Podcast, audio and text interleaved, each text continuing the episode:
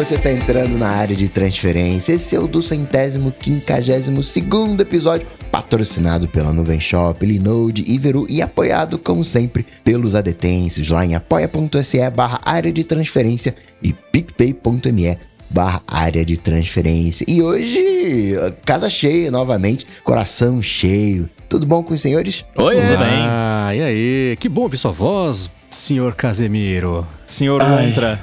Senhor Lontra, é verdade. Muito, eu quero começar então já agradecendo aí todo mundo que mandou uma lontrinha pra mim. Essa essa semana eu recebi um monte de lontra muito mais feliz que na semana passada.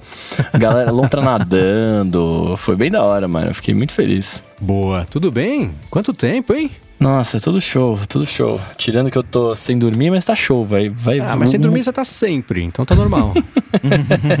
Isso não, não, não é novidade. Pelo tempo já deve estar com iPhone novo, Mac novo, re- relógio novo, iPad novo, carro novo, casa nova, tudo novo. Cara, de novo, eu tenho duas coisas novas, que é um iPhone 13 Pro Max gigante cinza Hum. e um Apple Watch Series 7 vermelho da cor do, do da cor do, da- sei lá, da cor da minha paixão. Olha só, hein? voltou poético. Oh, é muito bonito esse relógio vermelho. É, eu também acho. Eu também acho. E, e tanta coisa nova, eu, eu, eu quero saber, seu Casimiro, se você tá sendo fitness com, o- com a chegada do Fitness Plus aqui no Brasil. Eu assinei, eu só não fiz Então, ainda. então, então, né? então já, já se inscreveu na É que nem academia? academia, né? É, então, já né? tá lá. É bom que você gasta dinheiro sem sair de casa, assim, né? É que o Fitness Plus ele é uma outra pira, né? Eu achei que eu achei que quando ele viesse pra cá ia ser todo ou dublado ou enfim as aulas localizadas aqui, mas é aula gringa, né, americana com legenda e tudo mais. E aí quando eu entrei pra ver, eu, eu, eu não tinha visto como era antes, eu não sabia como funcionava tal. Então quando eu entrei pra ver, pra mexer nele, pra dar uma brincada, é de fato um, um exercício do relógio, né? O meu relógio até ativa na hora que você começa a mexer nele e, e você vai fazendo exercício lá e tal. Só que aí eu não tive tempo de fazer exercício, então eu só entrei, me assinei a minha academia ali, dei uma olhada no primeira, na primeira aula que aparecia e falei, puta, deve ser bem legal mexer. Você chegou a mexer já? Alguém chegou a mexer já, né? Sim, eu estou, eu estou, eu estou pagando a assinatura e estou indo, entre aspas, né? É, eu, eu tô gostando bastante do, do Fitness Plus, eu tava bem curioso pra testar ele e acabou que o teste meio que virou usando ele de fato como ele é pra ser usado, né? Que é pra você fazer ali os exercícios. Eu tava em dúvida algumas coisas assim, por exemplo, o quão beginner friendly ele seria, porque eu sou muito preguiçoso, não faço quase nada de exercício. O único exercício que eu fazia com alguma frequência é caminhada e, né, tem outros tipos de exercício. É, E aí eu comecei a fazer aquela série para iniciantes deles e atualmente eu tô fazendo o HIIT, né, que é o High Intensity Interval Training, sessões de 10 a 20 minutos geralmente que tem lá. E cara, tô gostando muito. eu, eu eu gostei principalmente do quão acessível é, não só do ponto de vista de acessibilidade, de, né, eles têm ali sugestões para pessoas que, que têm algum problema físico, motor, que precisam fazer uma variação diferente do exercício, mas ah, a, a questão, assim, de acessibilidade do, do quão fit você é, né? Então, tipo, sempre são três pessoas fazendo o exercício. Tem o professor que fica no meio, e aí tem um atrás dele na, na esquerda da tela e outro atrás dele na direita da tela. E aí a pessoa que tá na esquerda da tela vai fazer uma variação mais leve do exercício, e a que tá na direita da tela vai fazer uma variação mais intensa do exercício. E o professor faz um nível intermediário. E aí ele sempre fala: ah, se você tá se sentindo tranquilo, né, faz como o fulano aqui que tá fazendo mais intenso. Se você tá achando um pouco pesado, faz como a fulana aqui que tá fazendo mais o exercício mais leve. Então eu achei isso bem legal. Tem também o lance do é, Burn Bar, que chama, se eu não me engano, que ele meio que compara o, o quanto que você queimou de caloria na- dentro daquele exercício em relação a todo mundo que fez aquele exercício. Então ele fala, ah, você tá, você tá à frente, né? Tem um- uma gamificação, assim, de, cer- de certa forma. Não tem ranking, nada, né? Mas é só pra você ter uma noção de como tá o, o seu desempenho na, naquela aula. E, e a integração de tudo eu achei muito maneiro. Eu tô fazendo na Apple TV, e aí ele conecta ali no Apple Watch é muito legal, que tipo, o professor fala, ah, uh, olha só como é que tá o seu batimento cardíaco, viu que ele aumentou, e aí o batimento cardíaco na tela aumenta o seu batimento Aham. ali. Aí quando você, se você fecha algum dos anéis durante o exercício, aparece a animação do anel na tela da Apple TV Que e tem o feedback áptico no Apple Watch. É, então, assim, tudo isso eu achei muito maneiro. E então, além de ser um exercício que é bom, né? Faz bem, também é divertido e é um- uma experiência legal e tem funcionado perfeitamente tudo. Não tive absolutamente nenhum tipo de problema técnico até agora, nessa uma semana mais ou menos que eu venho fazendo um exercício por dia. Eles dão instrução e recomendação de, da, da frequência com a qual você tem que fazer cada coisa, que tem dia que, que, que acho que não é bom fazer o mesmo tipo de exercício todo dia. Um você faz, sei lá, braço e perna, outro você faz coisa mais cardio, outro você faz outro não sei o quê. Ou não, você é buffet livre, dá play e, e- e sai pulando. Na prática é, é livre, né? Porque você entra lá, você tem todos os, todos os tipos de exercício lá à sua disposição. Você pode pegar o que você quiser a hora que você quiser. Tá. Mas existem os programas, assim, Ah, tipo, a- tá. como se fossem séries, né? Tem. Aí você vai seguindo os episódios. Esse de iniciante, ele vai alternando entre HIT e é, treino de força. Então Uhum. ele vai alternando entre esses dois tipos. E aí depois você escolhe, né?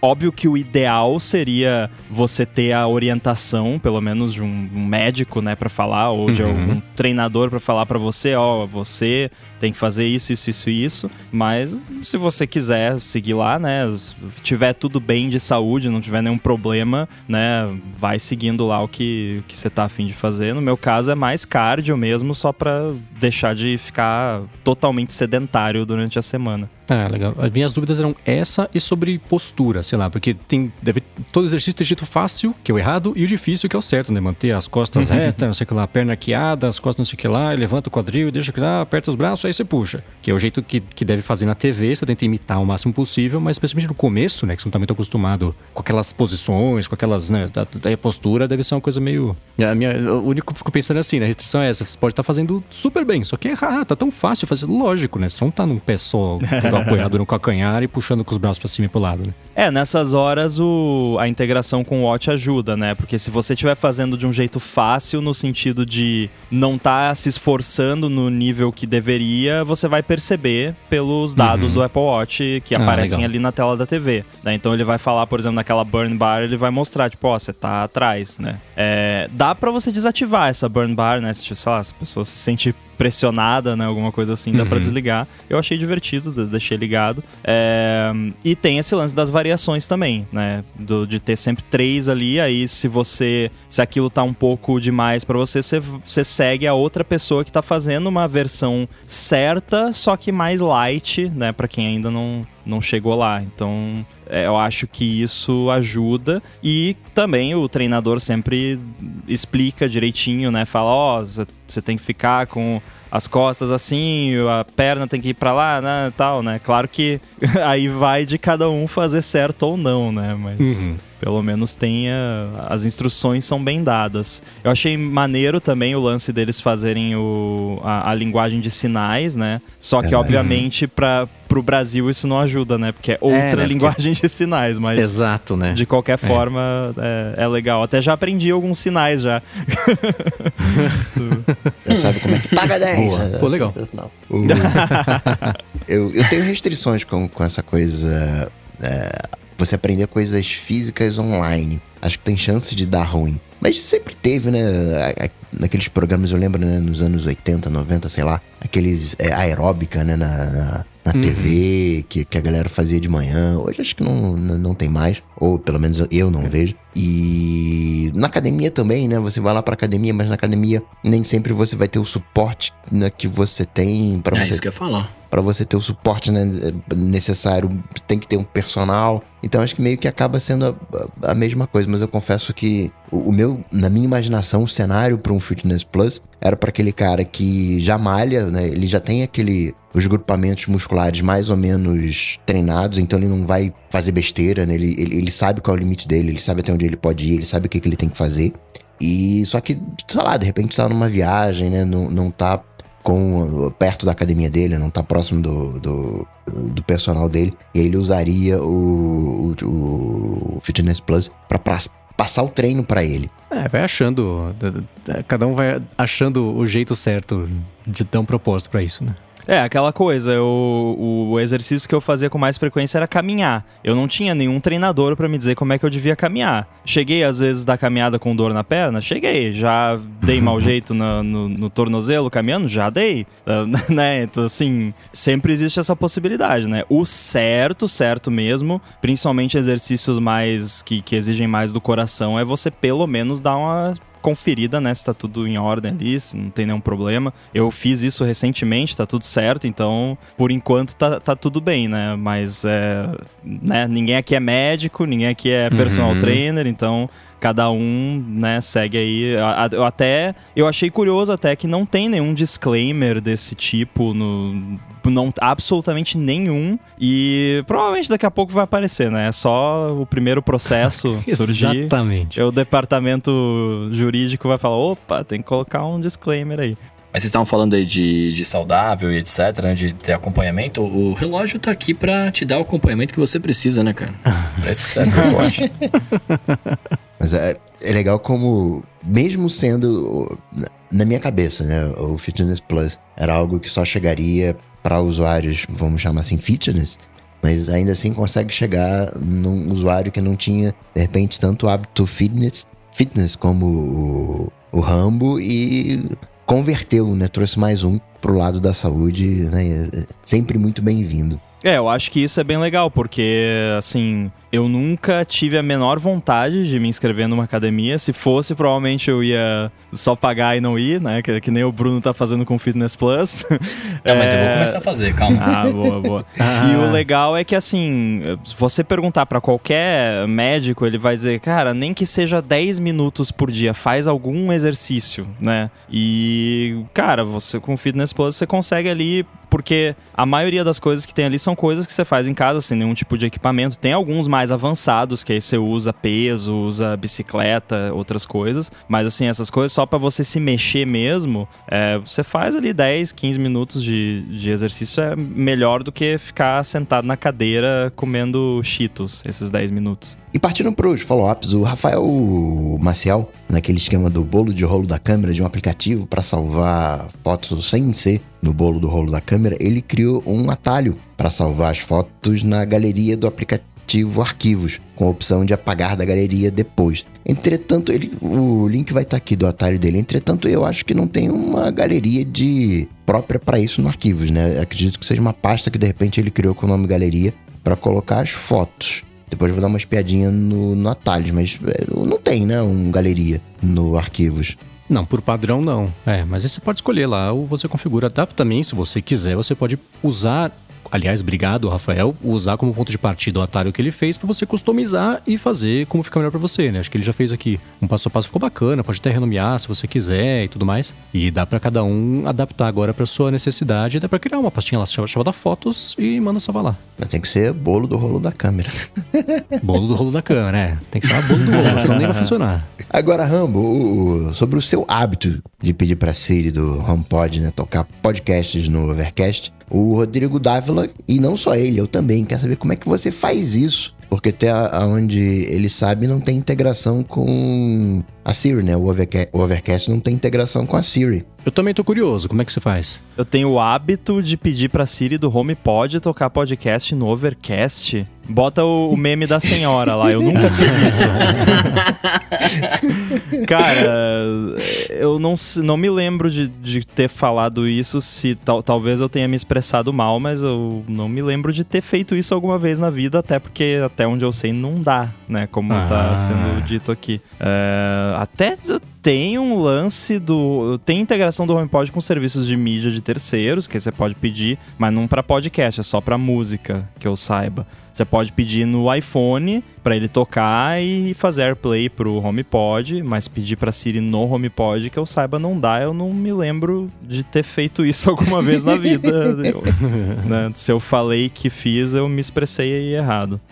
ah, então tá. E no lance do, da concorrência dos processadores né, da Apple, tá sozinha nessa, nesse processo. O Genício Zanetti lembra que é impossível não lembrar do Jerry's no game Pixar, né, jogando xadrez ao ouvir o, o, o, essa parte do episódio. Ele até manda o, link né, do, do YouTube é, né? Que é um curta super bonitinho. Tem uns bons 10, 15 anos, que é de um senhorzinho jogando xadrez consigo mesmo ali na praça, e ele vai se desafiando até a hora que. que bom, enfim, termina. Não vou dar spoiler do curta, tem 3, 4 minutos. Vale todo mundo ver. E eu tava reassistindo ao curta pra, pra, né, pra lembrar como é que ele era. E é curioso como o 3D data rápido, né? Você olha e fala, putz, isso aqui não foi feito não, recentemente, né? Não, é de agora. Nem com uma estética feita para ficar velho, a coisa fica, fica com cara de ultrapassado. Não é, não é pejorativo, o negócio foi feito com as técnicas que existiam na época. Às vezes você fala, poxa, é louco como data muito rápido, né? Essas coisas. Mas pra quem nunca conhece esse curta, vale a pena conhecer, é bem bonitinho. É, é, é, é a gente bateu muito nessa tecla na semana passada, né? De que a Apple tava tá à frente, deu uns passos à frente da concorrência. Até o John Gruber comentou no Daring Fireball nessa semana que é, a gente vai falar daqui a pouquinho também do lance da Qualcomm, dando spoiler do episódio aqui. Mas que ele falou: é, você vê há 3, 4 anos a Apple, até um pouco mais, mas assim, a Apple tentando fazer o negócio dela e pegando confiança para agora lançar o de Mac e agora virou a referência disso e tá todo mundo é, é, mirando nisso mais ou menos e correndo atrás desse preju, né? E tem um contraponto também que o Jonas Marques mandou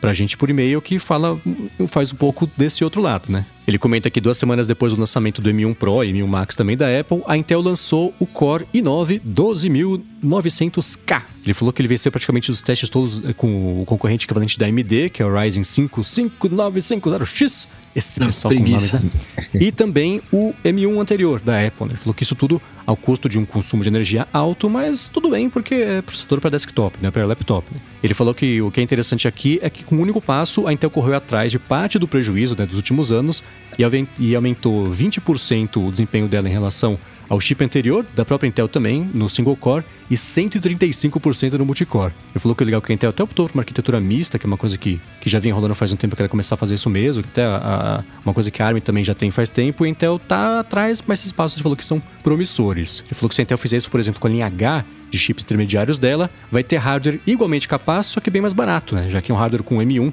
custa, ele falou, a partir de 700 dólares com é, o M1 normal, o M1 Pro, começa ali perto dos 2 mil dólares. E ele questiona também, ele fala assim, tá, então se a coisa mais barata com o Apple M que você compra hoje é 700 dólares mais impostos ainda, isso não atende o mercado inteiro, né? Concordo plenamente. Ele falou de caso de notebook, por exemplo, e desktop também mais básico. É, considerando o que a gente comentou aqui ao longo do episódio, como é que fica essa concorrência, né? E ele fala também assim, será que empresas de segundo plano, tipo a MediaTek, Unisoc também um dia vai entrar nessa briga? E por último aqui, pra, pra gente discutir, ele falou assim, será que é possível, apenas por desempenho bruto, alguém alcançar a Apple, que costuma tentar unir hardware e software, e por isso tem esses resultados tão ajustados ali para ela? E aí, por onde vocês querem começar a repercutir?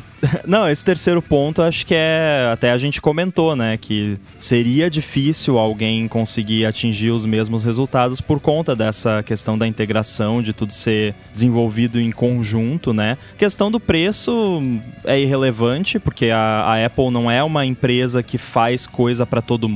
Isso está bem claro desde sempre, né? O, com o próprio Steve Jobs fa falando em coletiva de imprensa, a gente não faz porcaria, né? É quando alguém questionou a questão de preço, a gente não vende porcaria. Então, assim, a Apple é produto premium, então é, preço nunca vai ser vantagem dela. Quem quiser computador mais, mais barato vai ter que procurar com outras marcas. Nunca, isso nunca foi o foco da Apple. Embora ela tenha oferecido algumas opções, principalmente na, na linha de iPhone e iPad, mas no Mac não costuma ser o caso. É, o comparativo do, do novo i9 eu acho um pouco complicado porque ele é um processador de desktop e a gente ainda não viu o M whatever de desktop da Apple, né? A gente vai ter que esperar ela lançar um novo iMac Pro ou o equivalente a um iMac Pro e o novo Mac Pro para ver né, qual é o processador de desktop Apple Silicon que a Apple vai colocar na, na briga. Né? A gente não viu isso ainda. O, ah, tem o iMac M1? Tem, mas é o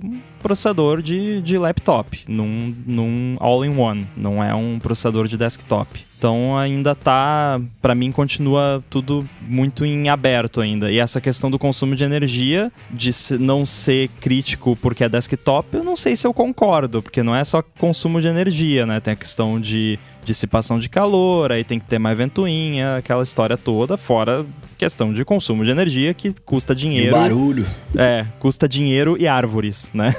Então, é, essa, essa é a minha visão sobre tudo isso. Mas que bom que a Intel ainda tem processadores competitivos e que continua na caminhada dela, é o que a gente torce que aconteça. Eu vejo isso da, da seguinte maneira, né? É legal que a, a Intel tenha dado um salto e chegou né, ao anterior da, da Apple, mas não chegou no atual. Chegou na concorrência, na AMD, mas não chegou né, no, no M1 atual. Então isso mostra que. E vou dizer mais: o que no M1 Pro ou M1 Max, eu, muito, eu vi muito mais uma Apple preocupada em o que, que dá para fazer sem gastar muita energia do que propriamente uma Apple procurando potência.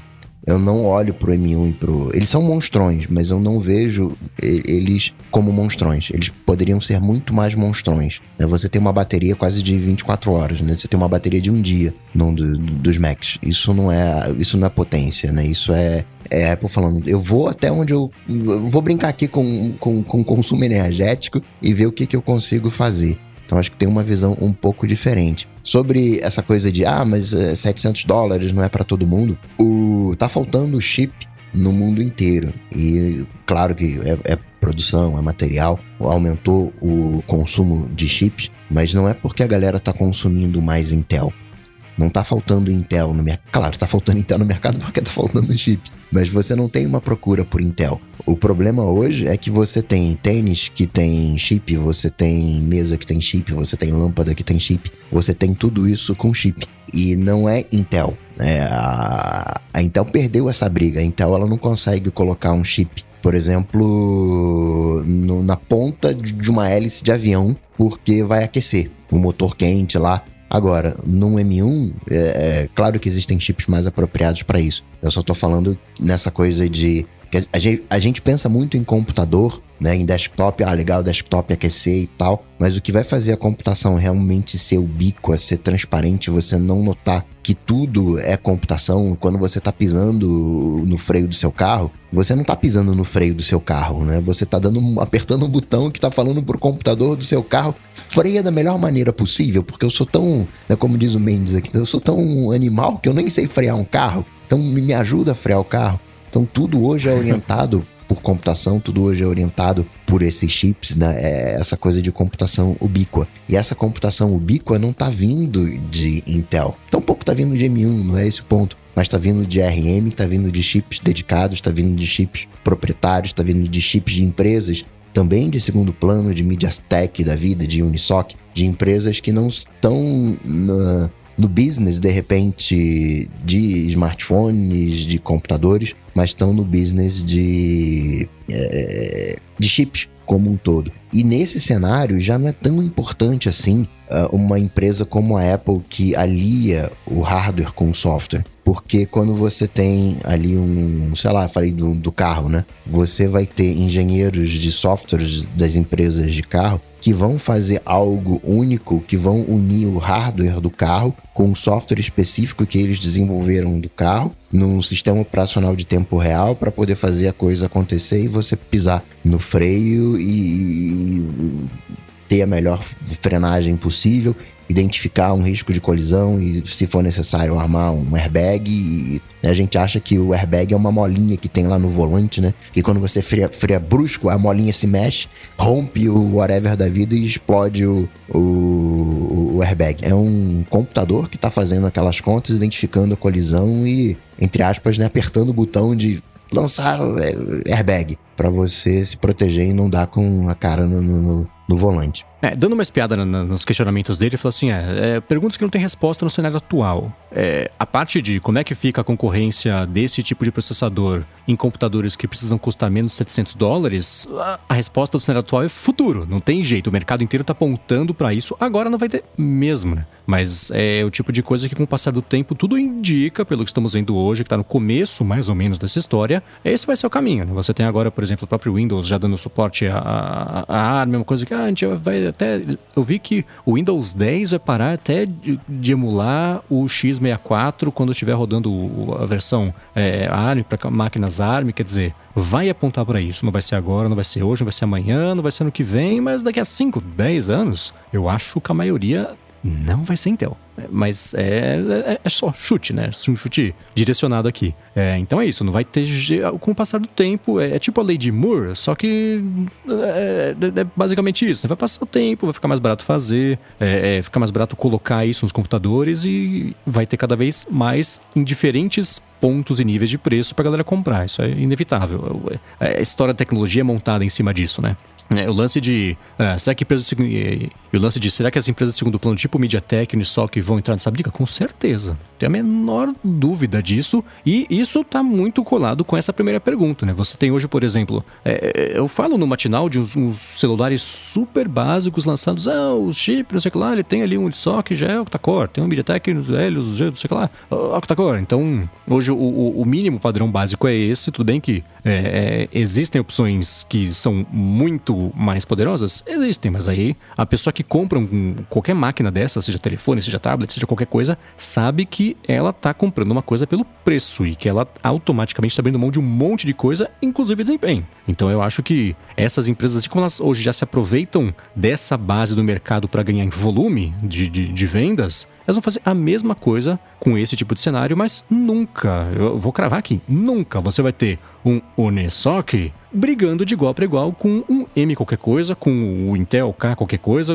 É, são outros planetas, outros propósitos, tudo muito diferente. Não tem. Né, é, essas coisas não vão se conversar. Não tem jeito, né? E por fim, a terceira pergunta dele, negócio de software e hardware, é outra coisa que a, a pergunta já se responde, né? A, a, tá, é, por que, que a Microsoft está fazendo a linha Surface? Por que, que o Google está fazendo o próprio telefone? A Samsung está faz tempo com a linha Exynos, junto com os processadores da qual, com o Snapdragon que ela lança, depende do país, tem isso tudo. Porque esse é o único jeito de você tirar o máximo proveito do software e do hardware, e dentro do hardware de você fazer o processador, tirar o máximo proveito da bateria, a bateria otimizar, o processador, isso tudo conversar com a memória RAM e conversar com o chip de segurança de não sei o que lá e com o sistema. Então, esse é o caminho, né? É aquela frase célebre que eu já esqueci de quem que é. é Alan Kay, talvez, né? Quem é muito, tá levando muito a sério o software tem que fazer o próprio hardware. Ou talvez ao contrário. Você sabe de que, que, que frase eu tô falando, mas as coisas são complementares, é impossível. É mais ou menos isso mesmo. é, é tipo isso que ele falou. É, e é impossível você oferecer o mesmo desempenho querendo comprar um pegar uma peça um, um, processador feito por uma empresa a bateria feita por outra não feita fabricada mas desenhada por outra. Tipo o primeiro iPhone né? Processador de DVD player da Samsung o, o, o SSD de não sei o que tudo foi meio montado é, é, por, mais por coincidência do que por projeto, né? O iPhone foi montado aqui que a gente consegue comprar em volume que dê para encaixar aqui dentro. Que por muito tempo foi como é que a Apple fez produtos, né? Você tinha equipe de engenharia de hardware fazendo como é que ia ser o computador por dentro, aí chegava a galera de, de, de, de design e falava assim: tá, agora faz caber aqui dentro. Ah, mas putz, precisa do dobro de espaço. Se vira, tem que caber aqui dentro. Não é mais assim, né? Por isso que os MacBooks Pro novos são mais gordinhos, o, até o pé é diferente, né? O tempo que ele, o, o, espaço que ele ocupa vertical, fechado, já é diferente, porque tem que entrar mais ar, aquela coisa toda que a gente sabe que, que acontece, é por isso que eles têm todo esse desempenho. Então, é, a própria Apple está abrindo um pouco mão disso para fazer cada vez mais ainda tudo funcionar integrado para ficar bacana para todo mundo. Então, quem não fizer isso, tá abrindo mão de desempenho, tá abrindo mão de experiência, mas é uma escolha que as empresas fazem. Eu tava até vendo um, um vídeo antigo do Steve Jobs, ele ainda com aquele mullet ainda, né? Aquele cabelão. E é, ali, sei lá, anos 2000, alguma coisa assim. E aí o, perguntam para ele, né? Pô, você não sabe nada do que você tá falando. E aí o Jobs, né, levanta assim, é verdade. É, eu tenho algumas coisas aqui que eu não sei do que, que eu tô falando, mas existem pessoas que sabem do que estão falando e estão pensando no futuro, em como vai ser esse futuro. E eles vão errar, mas não tem problema, porque a gente vai aprender e vai corrigir.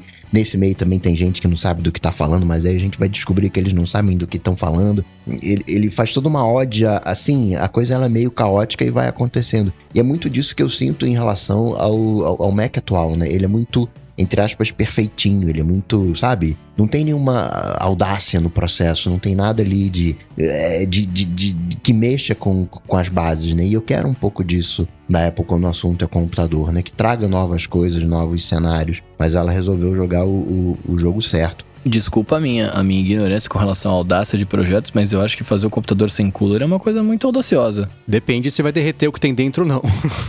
Não, não, exato. O que, eu, o que eu quero dizer assim é, tipo, os caras conseguiram fazer um, um computador que é mais fraco, é menos potente, a gente, já sabe tudo isso, né?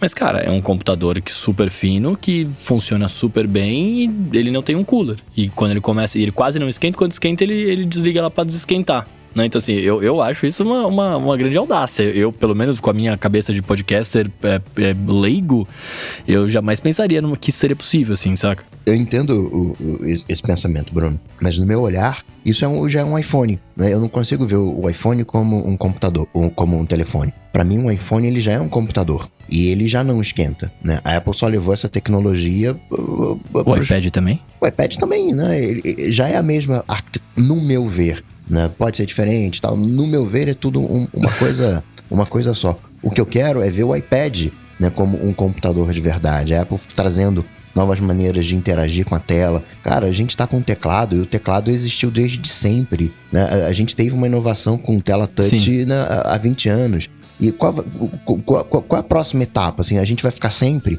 A Apple trouxe uma coisa meio mista que foi a, a Touch Bar. Adorei, muita gente não gostou. Tudo bem não gostar, não tô dizendo que é o certo, o que, o, que é o errado. Mas a gente para e olha pro, pro básico do, da computação, é a mesma coisa desde sempre. Né? Tem o mouse que tem 40 anos, trackpad, sei lá, 30 anos, sei lá quanto tempo tem o, o, trackpad, e vai ser essa maneira que a gente vai interagir sempre, né? Vai ficar tela touch, trackpad, mouse e, e teclado. É, é isso, né? Não, não vai mudar. Né? Isso me parece uma coisa né, velha, arcaica, né? Aquela coisa, não, mas é, que, é que, nem carro, né? Carro ficou o mesmo basicamente durante 100 anos. Aí precisou vir carro elétrico e mudar tudo. Né, que já é autônomo, já é whatever, já, já é tudo, e matou os outros 100 anos. Né? Então, é, eu, eu gosto dessa coisa, por isso que eu falo que não é que faltou audácia, não faltou perícia técnica. Perícia técnica tem. Eu, falei isso. É o computador que eu faria. Né? É o computador que qualquer pessoa que gosta de computadores, que entende de computadores, faria. E eu faria um computador com teclado e mouse. E eu sei que estou né, fazendo algo historicamente obsoleto. E eu, eu gostaria que a Apple trouxesse alguma nova coisa, né? uma USB-D, uma, uma USB, né, para criar caso, pra eu ficar não, danado não da vida. padrão de USB, pelo é, amor de favor, Deus. mano. USB-D aí, USB-D é, é, muito difícil de falar, É, eu, eu, gosto disso, né? De, ó, vou comprar mais cabo, não sei o quê. Porque mostra que a coisa tá mudando, que a coisa tá né, é, evoluindo. Né? É, é o 5G, é o, Wi-Fi 6, é, são as coisas novas que vão pipocando. Tecnologia funciona assim. Tecnologia não funciona com coisas velhas, né? Tecnologia funciona com coisas novas. E muito desses assuntos aqui a gente vai repercutir, né? Ainda vão ecoar pelos próximos né, dois assuntos que a gente vai falar, porque a gente está falando aqui de empresas, mas a gente não falou da Qualcomm ainda. Mas antes disso, a gente vai agradecer a Nuvem Shop que está patrocinando mais esse episódio do Área de Transferência. A Nuvem Shop é a maior plataforma de e-commerce da América Latina e ela está com uma oferta especial para os ouvintes do ADT que querem montar uma loja profissional. A Nuvem Shop já oferece 30 dias de graça para testar a plataforma e 90 dias de isenção de tarifas. E os ouvintes aqui do ADT, ainda por cima, têm 25% de desconto na primeira mensalidade depois de testar um mês de graça por meio do link areadetransferencia.com.br barra nuvem shop. Ela oferece designs profissionais para você montar a sua loja e oferece também integração com lojas de redes sociais, marketplaces de varejo brasileiro, lojas físicas também e por aí vai. Então, a Nuvem Shop, além de você ter uma loja online com a cara do seu negócio, você também consegue vender em outras plataformas e gerenciar tudo num lugar só.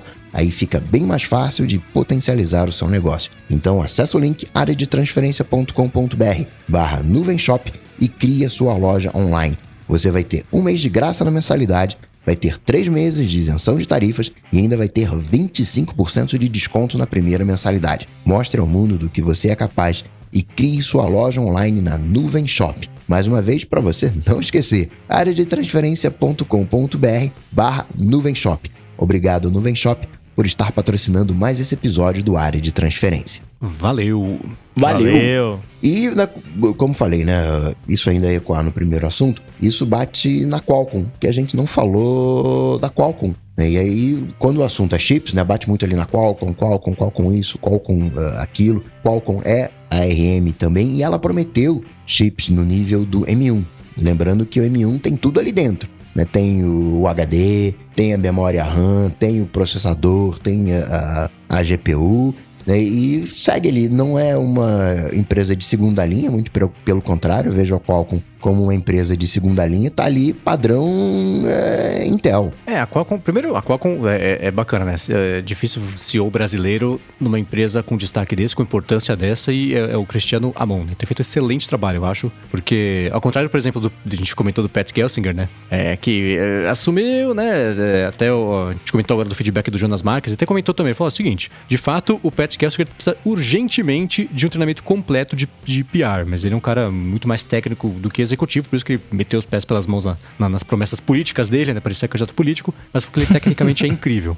E o Cristiano Amon, que ele já era presidente da, da Qualcomm, e aí depois da troca de CEO, quer dizer, ele, ele assumiu o cargo de CEO depois que o CEO antigo é, foi embora. E o que a, a Qualcomm falou assim, eles vão... é, eles fizeram uma coisa... Eles tiraram um coelho da cartola nessa semana, porque eles anunciaram, já prepararam os investidores para 2023, que eles vão perder a Apple como cliente de, de fornecimento de chips, mas ainda assim subiram 7% das ações deles por, por tudo que eles prometeram, né? Falaram, ó, a gente vai fornecer até 2023, cara, 2023 é tipo amanhã, né? Eu achei audácia, tá falando de, de, a gente tá falando de audácia aqui, de ambição, é, e até 2023 oferecer chips padrão M1 para desktop. Aí eu penso, o padrão M1 em 2023 ele vai ter 3 anos de lançamento, mas não sei É, se, é. na verdade, o jeito de se expressar é de níveis M, né? É, mas, mas É. tudo bem. E, e falaram também de, ah, vamos, é, a gente vai perder a- o mercado, a, a Apple como cliente de fornecimento de chip de modem. Então, no ano que vem, foi muito curioso, porque falaram, no ano que vem,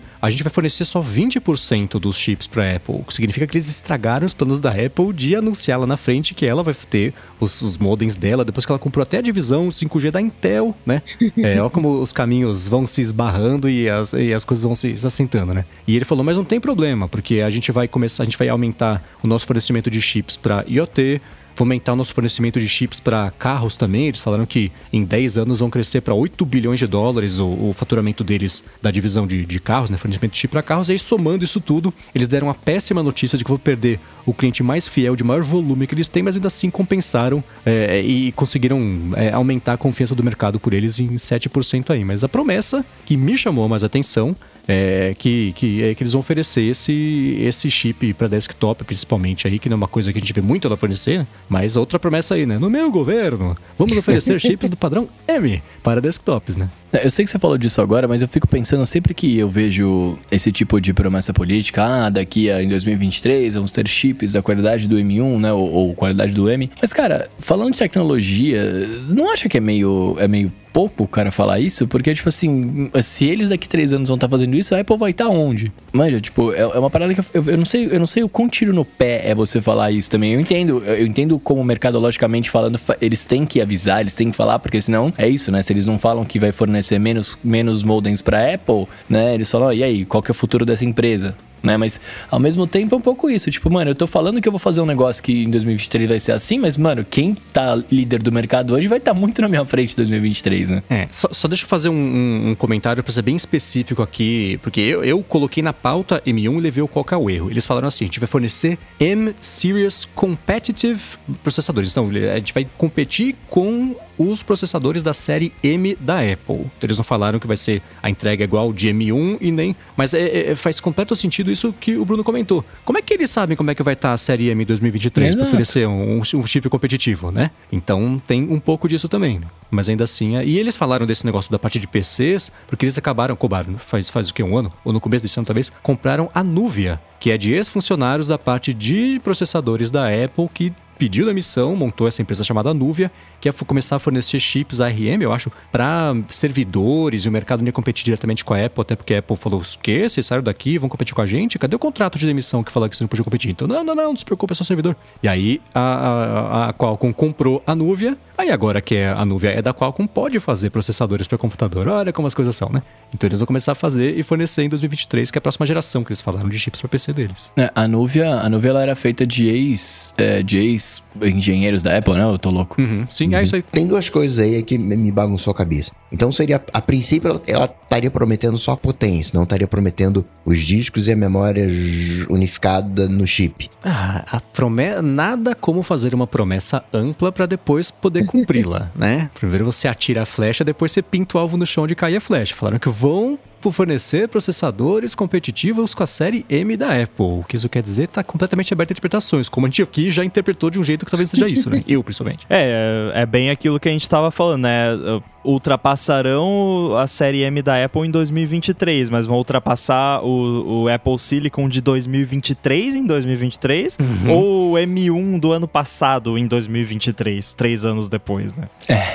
Por isso que quando a gente fala de inovação, isso, isso é muito complicado, né? Porque, tipo, a, a, a, eu vou pagar muito pau pra Apple aqui agora, né? Mas de- desculpa, mas é, é muito isso, né? A Apple lança um aparelho, daí o mercado inteiro se mexe, e aí seis meses depois, X meses depois, lança um iPhone melhor do que. Um iPhone. Lança um smartphone melhor do que o iPhone atual. Mas, mano, seis meses depois já, já tá lançado, né? Assim, você não fez nada de diferente, você só pegou o seu, copiou e fez uma coisa mais forte, né? É- e a mesma coisa para esse processador, né? Tipo, o, o, pra mim, na minha humilde opinião fecal aqui, e aí me perdoem, né, se eu estiver falando muita besteira, mas pra mim, pra fazer um anúncio desse, tinha, é, é, não é falar, ah, ó, vamos fazer chips competitivos iguais a chip M. Pô, isso é o mínimo que eu espero que você faça, querido. Eu quero saber o que que vai ter de tão legal no seu chip que ele vai ser melhor do que os modelos M que existem, né? O que vão vir a existir, tá ligado? Eu sei que daqui a pouquinho a gente vai ter, né? Já tem o no Android, já, ti- já tinha, vai ter no Qualcomm já tinha, no Intel já tinha, né?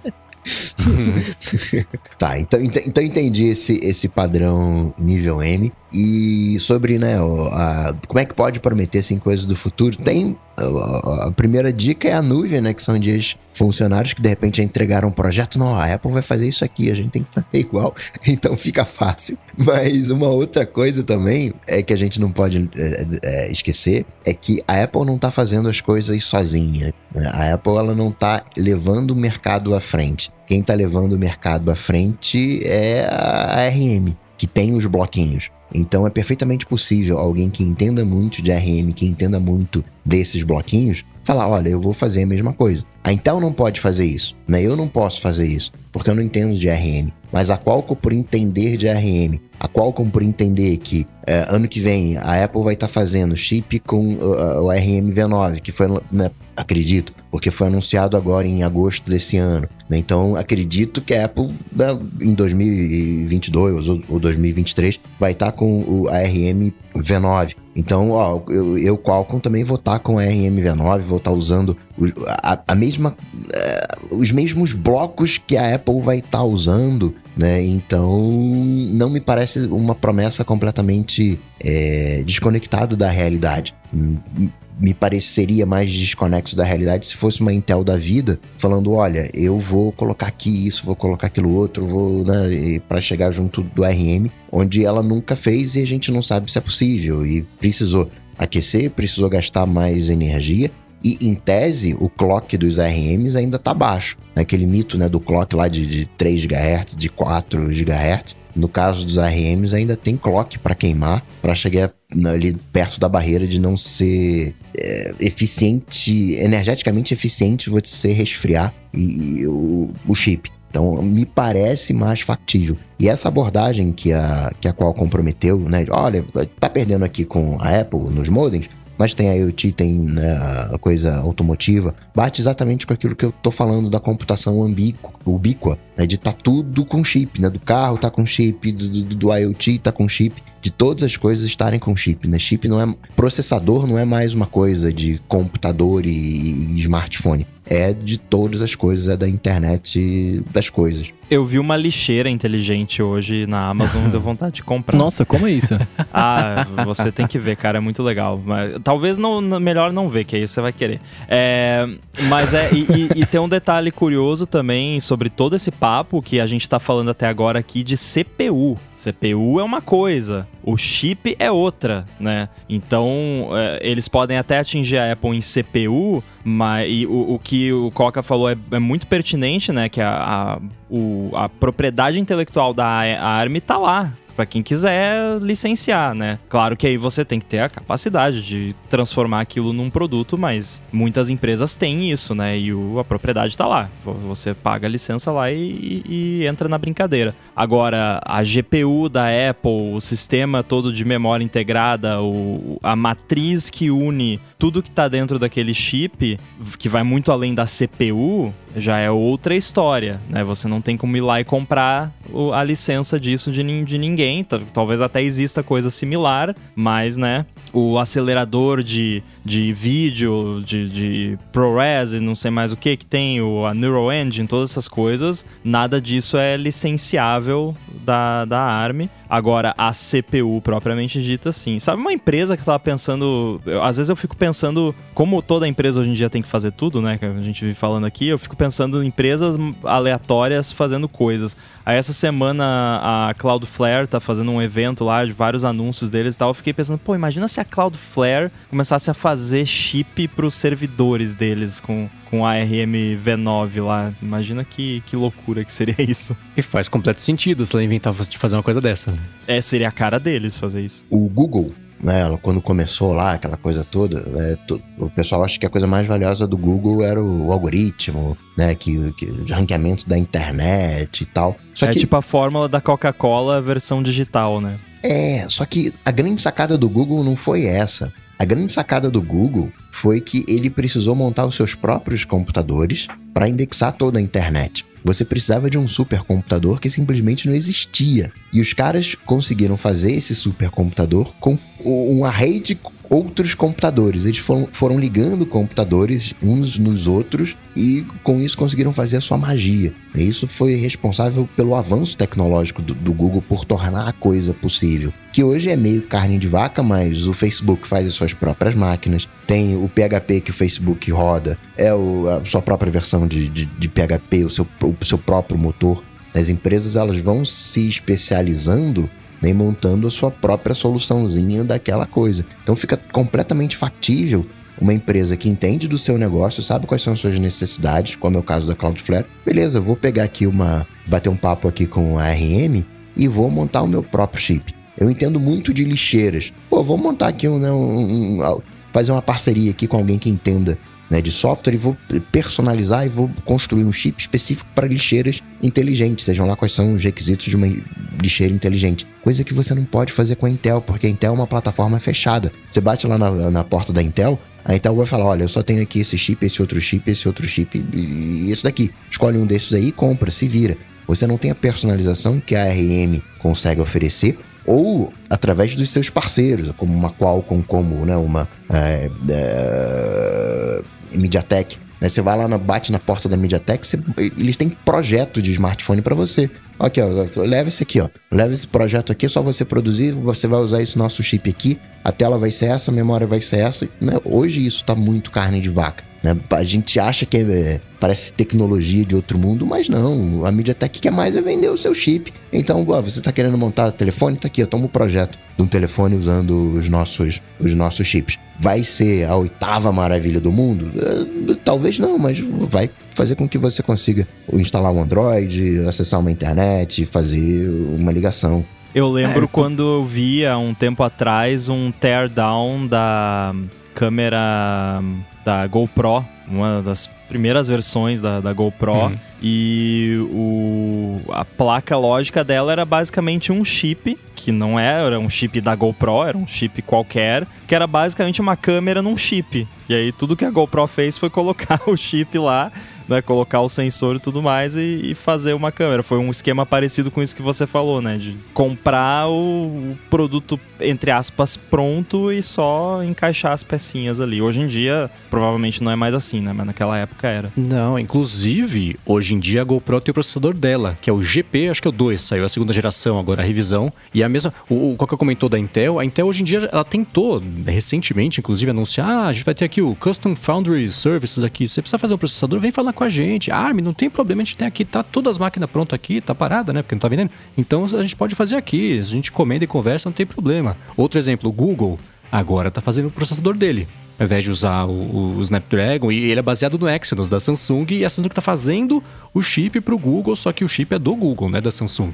Esses mercados inteiros é muito louco como... E a Qualcomm está numa posição muito maluca, porque ela faz processadores para o mercado final, então ela fornece o processador, ela faz os chips também de, ah, o, tipo o W1, o W2, sei lá em que W que tá, dos AirPods, tem lá o Snapdragon Sound que faz tipo a mesma coisa, tá no mercado de VR também, tá em todos os mercados. Lançou um telefone que fez traço, né? Claro que ia fazer traço, mas lançou um telefone agora inteiro dela. É, tá, você vê que todo mundo, independente do mercado, tá tateando todos os outros é. para ver se acha uma fórmula de unir o software e o hardware, né? E outra, você falou da, da GoPro, não exatamente a GoPro, mas a GoPro ela é né, conhecida como câmera de ação. Tem a DJI, DJI é conhecida como o quê?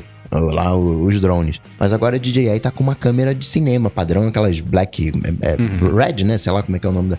Tá com uma câmera whatever monstrona, mas é o software lá, isso. Tem gente que não vai gostar, tem gente que vai dizer que não é igual, mas vai saindo dos próprios dos próprios mercados, né? A coisa vai crescendo.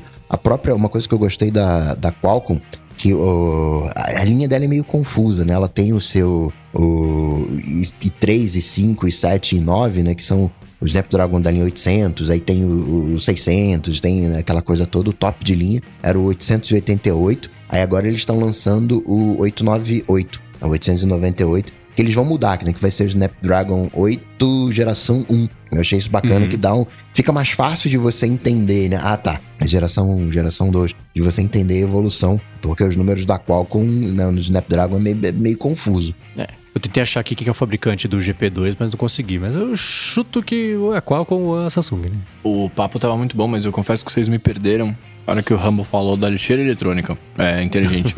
eu achei uma aqui, desculpa cortar aí, mas eu achei uma aqui que é lixeira inteligente para adultos para uso doméstico. Custa quase mil reais. Eu tô muito curioso para saber o que faz uma lixeira inteligente. Para e por que, que é para adultos, né? É, não, exato. Também tem isso. Só funciona das 10 às 6.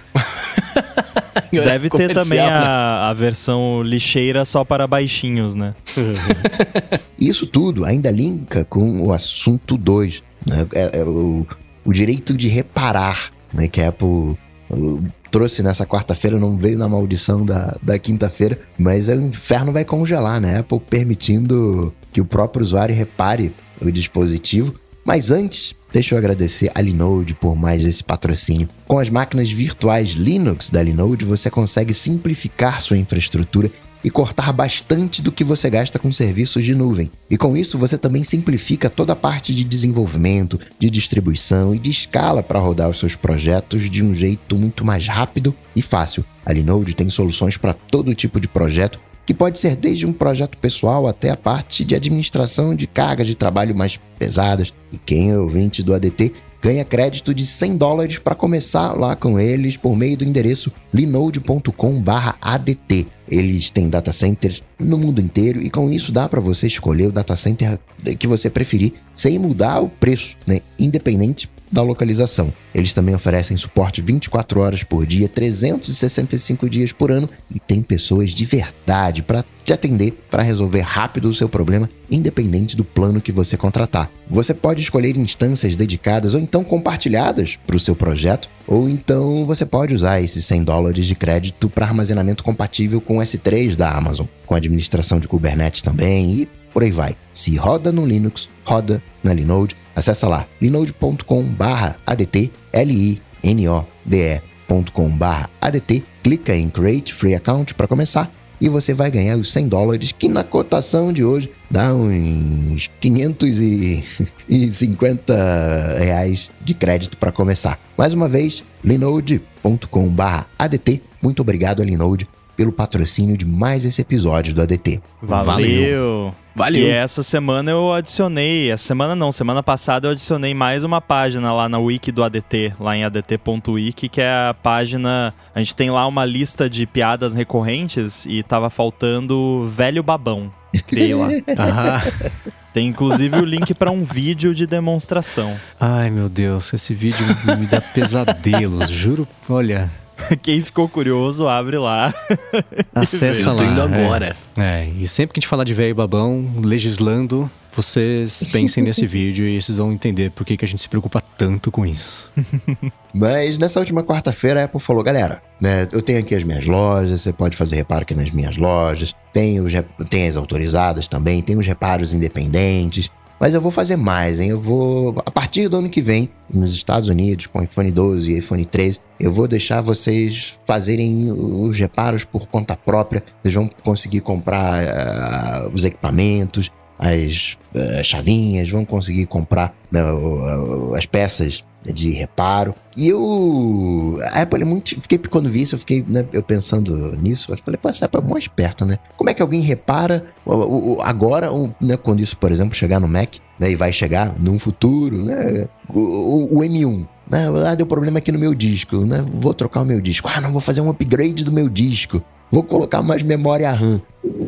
Não dá mais, né? Agora é só tá tudo no chip M1, né? Virou tudo um- um- uma placa só, né? Virou tudo um chip só. Então, né? achei uma bela jogada por parte da Apple, nos enganando, achando que a gente tá no, no, no controle das coisas, mas, né? Aquele golpe de, de anunciar a coisa quando de- de- já não faz mais tanto sentido assim. É o conserta, mas não dá, né? Uma coisa é reparo, outra é upgrade. São planetas diferentes, né? Em mais ou menos. Por quê? Estragou o teu. Qual era a grande reclamação? É, por exemplo, eu estraguei a tecla A do meu teclado, que eu fico com o mindinho em cima, eu tenho que trocar o Mac inteiro. É, porque tem o teclado que tá colado, que não sei o que, mas aquilo outro, né? A reparabilidade que é ruim.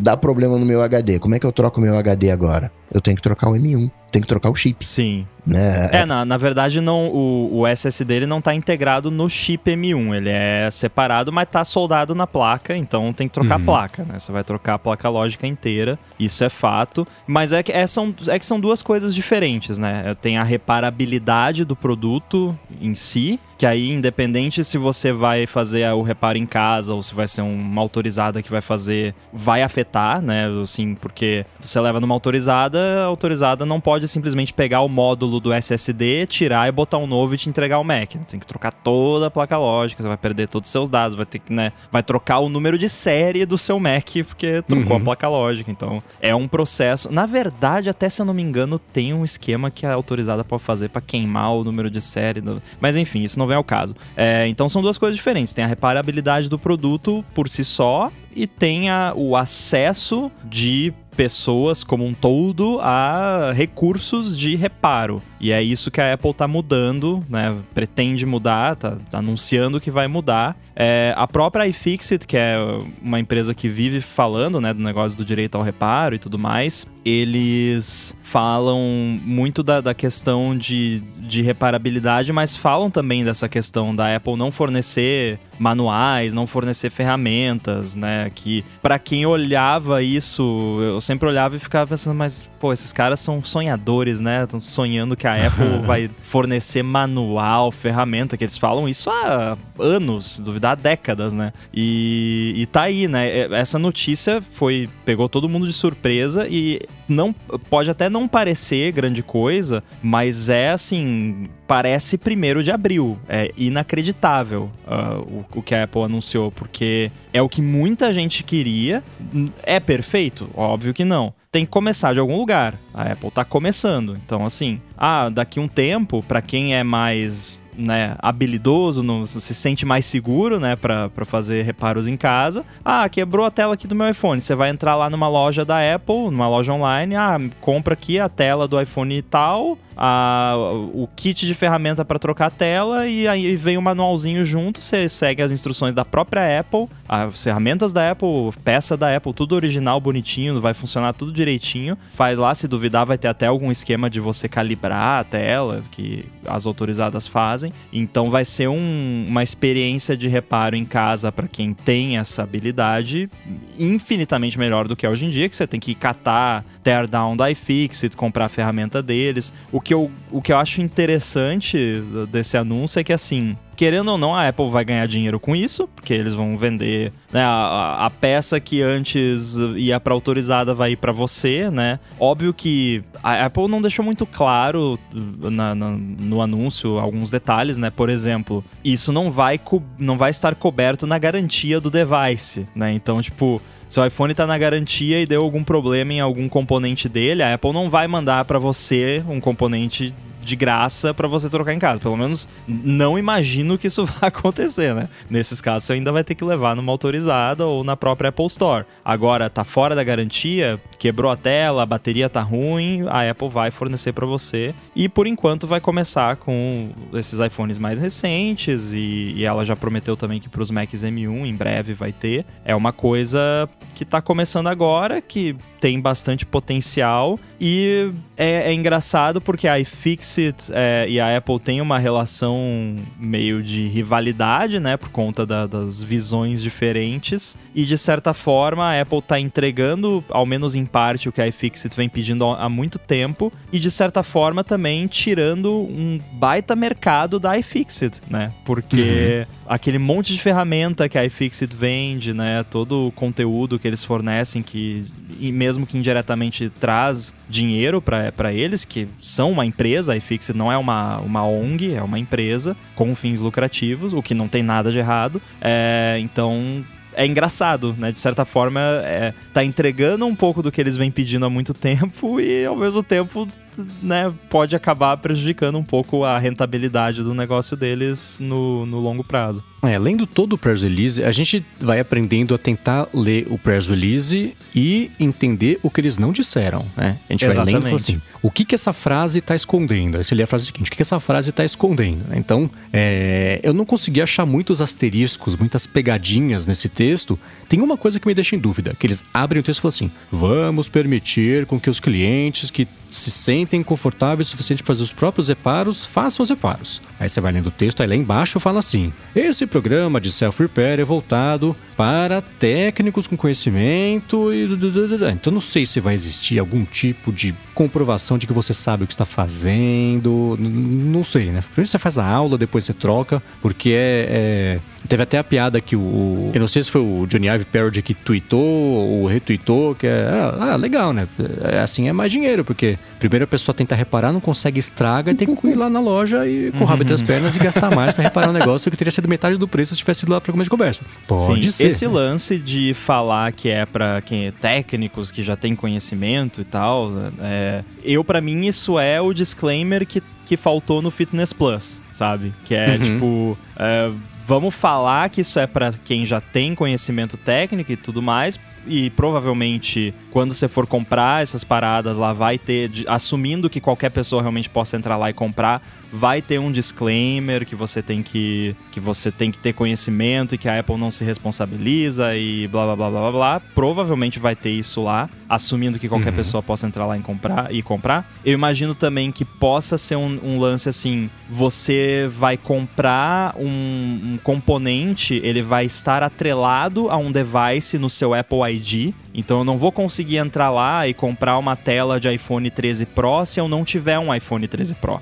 Eu vou entrar lá, vou autenticar com o meu Apple ID, ele vai identificar que eu tenho um iPhone 13 Pro no meu Apple ID e vai mostrar lá, ó, aqui estão as peças compatíveis com o seu iPhone 13 Pro, o que, é que você precisa. Se eu, porque senão você poderia criar um mercado paralelo de pessoas que, que, que vendem reparos ou que compram essas peças para revender, esse tipo de coisa. Talvez vai ter um limite por, também assim eu tenho um iPhone 13 Pro, eu vou lá e quero comprar três telas de iPhone 13 Pro? Não, não, não, que isso. Vai comprar uma, né? E não vai ser de iPhone 12 Pro nem de iPhone 13 mini, vai ser de iPhone 13 Pro, que é o que você tem, que a gente sabe que tá aqui no seu Apple ID. Eu imagino que vai ser um lance assim, né? Ele vai ser um, uma parada bem controlada, mas que qualquer pessoa dentro desse critério vai conseguir comprar. É, você, é, é curioso que essa notícia saiu na mesma semana em que a Apple trocou um funcionamento de um pedaço do iPhone 13 que, é, quando a iFix desmontou, ela mostrou que se você trocasse a tela do iPhone 13,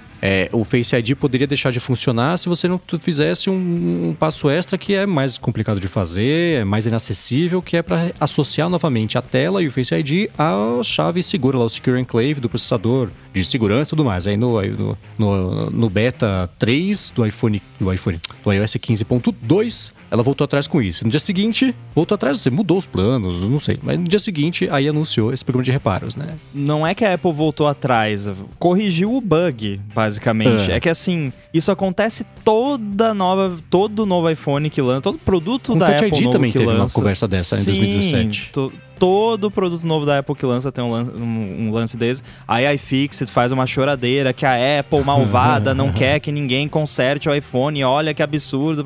Gente, a cor- imagina a correria pra Apple conseguir lançar o device com o sistema atualizado lá, daí tem que lançar o ponto 01 já no dia que o device chega nas pessoas que tava tudo quebrado no- na versão que foi pra lá. Você acha que eles estão pensando no carinha lá que vai trocar a tela de um device que saiu hoje, né? Aí o pessoal vai lá Nem e fala que é de propósito. Calma. Exato, né? Então, assim, era bug e a Apple corrigiu no, no beta 3 do, do 15.2. Simples assim, isso acontece com praticamente todo device novo da Apple. Uhum. Claro que tem certas coisas, sim, que a Apple faz que é- fica claro que, que, que é para coibir reparos é, caseiros, digamos assim, mas não é o caso de- dessas questões de pareamento de software e tal, que é simplesmente bug que não estava priorizado. Uhum. É, e o, o que foi interessante foi ver que de saída já vai ser a maior quantidade de casos, provavelmente, né, com base em nada aqui, é, que já acontecem de reparo, que é tela, bateria e câmera. Câmera ainda assim eu fiquei surpreso, né, de, de que vai ter... Tudo bem que é um módulo, tira um, põe o outro, mas ainda assim, é, é, é, tela e bateria, eu falo, ah, tá, né, deve ser o, o reparo mais comum mesmo, no mundo inteiro, sem dúvida, né. Então iPhone 12 e 13, e eu lembro até que tinha saído mesmo matéria mostrando que, acho que da própria iFixit, mostrando que o, o iPhone 13 por dentro tá bem mais organizado, tá mais, os módulos estão mais bonitinhos, tá, tá mais encaixadinho tudo ali dentro, em comparação até do que do iPhone 12. Isso foi um processo que foi acontecendo. Primeiro bagunçou, né? Era tudo bonitinho antes, aí foi bagunçando, aí arrumou de novo. Então acho que já tinha ali um, um- um- uma previsão de que isso aconteceria pra ficar mais. E tá tudo mais blindado também, né? Você não tem as peças mais soltas e, e- e- e- sem as roupinhas delas ali. Tá tudo uns bloquinhos só de, de, de metal ali, contendo cada um dos módulos, os pedacinhos e. E é louco como isso me faz lembrar também até daquele projeto que o Google tinha de telefone, que era tudo modular, que você ia. a Ah, você precisa de mais câmera, tudo bem, você tira esse módulo e coloca outro aqui. Ah, é mais HD que você precisa, mais HD. Mais memória, SSD que você precisa, tudo bem, ó. Você vai usar uma câmera menorzinha, mas esse módulo cabe aqui, tipo Lego. Esqueci o nome desse projeto tinham. Tentaram fazer e não conseguiram, mas ainda assim, é louco ver como a própria Apple tá chamando de módulos mesmo. O, o- isso aí, fala que vai oferecer 200 partes e ferramentas, né? Mais, de, mais disso. E vai abrir, primeiro para para o 12 e 13, mais componentes dentro deles, não sei, então placa lógica talvez seja uma coisa que, que não sei. E depois para Max com M1. Eu achei curioso ser só Max com M1, né? Talvez isso até porque foi que vocês comentaram que hoje o M1 já é tudo, né? Então se precisar trocar, é, é isso, né? Você não vai ter que ficar trocando pedaço, já tá tudo ali, né? É. O... Nessa parte né, de, de reparabilidade, vale a pena lembrar que. Não vou dizer que poderia ser uma chave de fenda. Talvez uma chave de fenda seja demais. né, Mas pelo menos ali uma Philips poderia né, rolar. Ainda que existam diversos padrões de chave Philips. Outro dia eu tava vendo isso. A gente acha que é um só, mas não. Temos uns oito padrões, sei lá, nove padrões de chave Philips. é, Com vários. É, para aumentar lá a área de contato, vários usos. E a Apple tem lá a sua Pentalobe lá, P5, eh, P3 lá, não sei o que, para você abrir o, né, você olha a parte de baixo ali, você não vê um, é uma borboleta, né, um, sei lá, um, é um, é, são cinco, é um pentágono com, com, com os cantos arredondados, uma coisa meio, meio Uhum. doida essa, essa Pentalobe. Então Apple não tem interesse propriamente que as pessoas abram seus dispositivos, façam os reparos, né, vai vender uh, corretamente, né, vender as peças e tudo mais. Ah, Eu não sou o tipo de pessoa e acredito que grande parte dos usuários Apple eles querem usar o produto, eles não querem reparar o produto. Eles não estão ali no. Não, é um padrão micreiro, né? Que gosta de mexer nas coisas. E hoje eu sou assim, hoje eu sou mais, digamos, preguiçoso em mexer nas coisas. Não tenho habilidade. Lembro uma vez que eu tava fazendo um reparo no computador aí, peguei a chave de fenda, a chave de, de fenda saiu rasgando a placa-mãe, arrebentou ah, o banco de memória. E eu fiquei danado da vida, imaginei tacando a placa de. de, de- a placa-mãe na parede. Ficou uma cena bonita na minha cabeça, parecia uma obra de arte, assim, o computador todo espalhado, a fonte num lado, os discos no outro, ali, a placa-mãe. Falei, pô, legal, vou fazer uma, uma placa-mãe de um, um quadro que vai ser o meu computador. Mas aí depois eu vi que ia dar um maior trabalho né, pra limpar e tal. Aí eu fui na casa do acrílico, passei as medidas, né? E comprei, montei um gabinete transparente. né, Com as placas de acrílico, ficou mó, mó bonito o projeto. Então, eu tenho ali né, um- uma certa habilidade em fazer e sou meio chato em algumas coisas. Ainda nessa pandemia, eu levei o meu Mac pra fazer um reparo, era um problema no cabo. E aí eu trouxe de. eu Peguei, eu, eu levei lá o Mac. Eu tava, quando fui pegar o Mac, ele tava cheio de arranhões no, uh, na- no tampo. Aí eu fiquei olhando, pô, mas aqui tá arranhado. E aí a atendente com maior naturalidade, ah, não, isso é o pezinho que a gente empilha os Macs, né? Os Macs ficam empilhados um em cima do outro. E aí o pezinho de baixo, né, do, do, do Mac, quando tá em cima, né, deixa essas marcas. E eu fiquei Que meio olhando. maravilha. É, eu fiquei olhando com a cara de, tá, mas e? Ah, mas isso aqui sai. Cadê o meu novo? Cadê se não, se, se esfregar, se limpar, isso aqui sai. O senhor quer que, que, que a gente esfregue? Mas é claro. Aí esfregou. Por favor, né? Né? Aí esfregou, realmente né, limpou e tudo mais. Mas eu sou chato nesse ponto. Então eu gostaria de, de não ter. de saber que o meu Mac não ficou empilhado junto de outros, embaixo de 10 outros Macs. né? Não queria que isso acontecesse. Então, em alguns casos, né, eu gostaria de de fazer o reparo por conta própria, né? De, de coisas mais simples. Ah, vou trocar uma bateria. Gostaria de trocar uma. né, se não tivesse que trocar o case, trocar tudo junto. Mas eu gostaria de fazer alguns reparos por conta própria. Ó, dois fill-ups em tempo real. Primeiro, o Oséias Furtoso lembrou aqui, era o projeto ARA, A-R-A, Project ARA, do Google. Tinha até um pezinho, um dedinho da Motorola, acho que começou na Motorola, na verdade, o Google assumiu, Uhum. que era essa parte dos, dos, dos módulos aí de telefones. E o segundo follow-up é o seguinte, o Coca falou, né, as chaves Philips, os, os entradinhas Philips, são tão usados que até há muito tempo, numa galáxia muito distante, já se, uja- se usava pregos com chave Phillips. Porque você pega no pôster do The Force Awakens, que tem a Rey segurando o lightsaber dela bem na frente do olho dela, num cantinho você vê um, um- um preguinho, uma entradinha, um, um- é prego, né? É, Phillips ali falou, olha só, hein, até lá já se usava, que coisa. Agora, eu só fico curioso pra saber assim, né? Depois daqui a dois, três anos, a Apple falar assim: ah, a gente abriu aqui os, os direitos de fazer bobagem no iPhone de todo mundo, aumentou em 20% os reparos nas lojas e assistências técnicas, com as pessoas achando que ia conseguir resolver sozinho, chegando lá com os dedos tudo colado do Super é. Bonder e a tela quebrada. Não, pois é, e, e enqu- e aí, exatamente pegando esse gancho que você falou, enquanto, enquanto vocês estavam falando, eu ficava pensando, né? Tipo, mano, qual é a chance de eu comprar uma tela na loja da Apple e falar, deixa eu trocar na minha casa? Tipo, mano, não, não, pra mim não existe essa possibilidade, né? É, eu, eu, eu sou que nem o Coca falou, mais preguiçoso hoje em dia. É, hoje em dia eu gosto de jogar dinheiro no problema e esperar que ele suma. Eu, eu conheço as minhas limitações e as minhas possibilidades, né? Não vou trocar minha tela, não. Nossa, mas essa, é uma boa frase. Eu vou jogar dinheiro no problema e esperar ele sumir. Gostei muito. Mas essa é a minha filosofia de vida.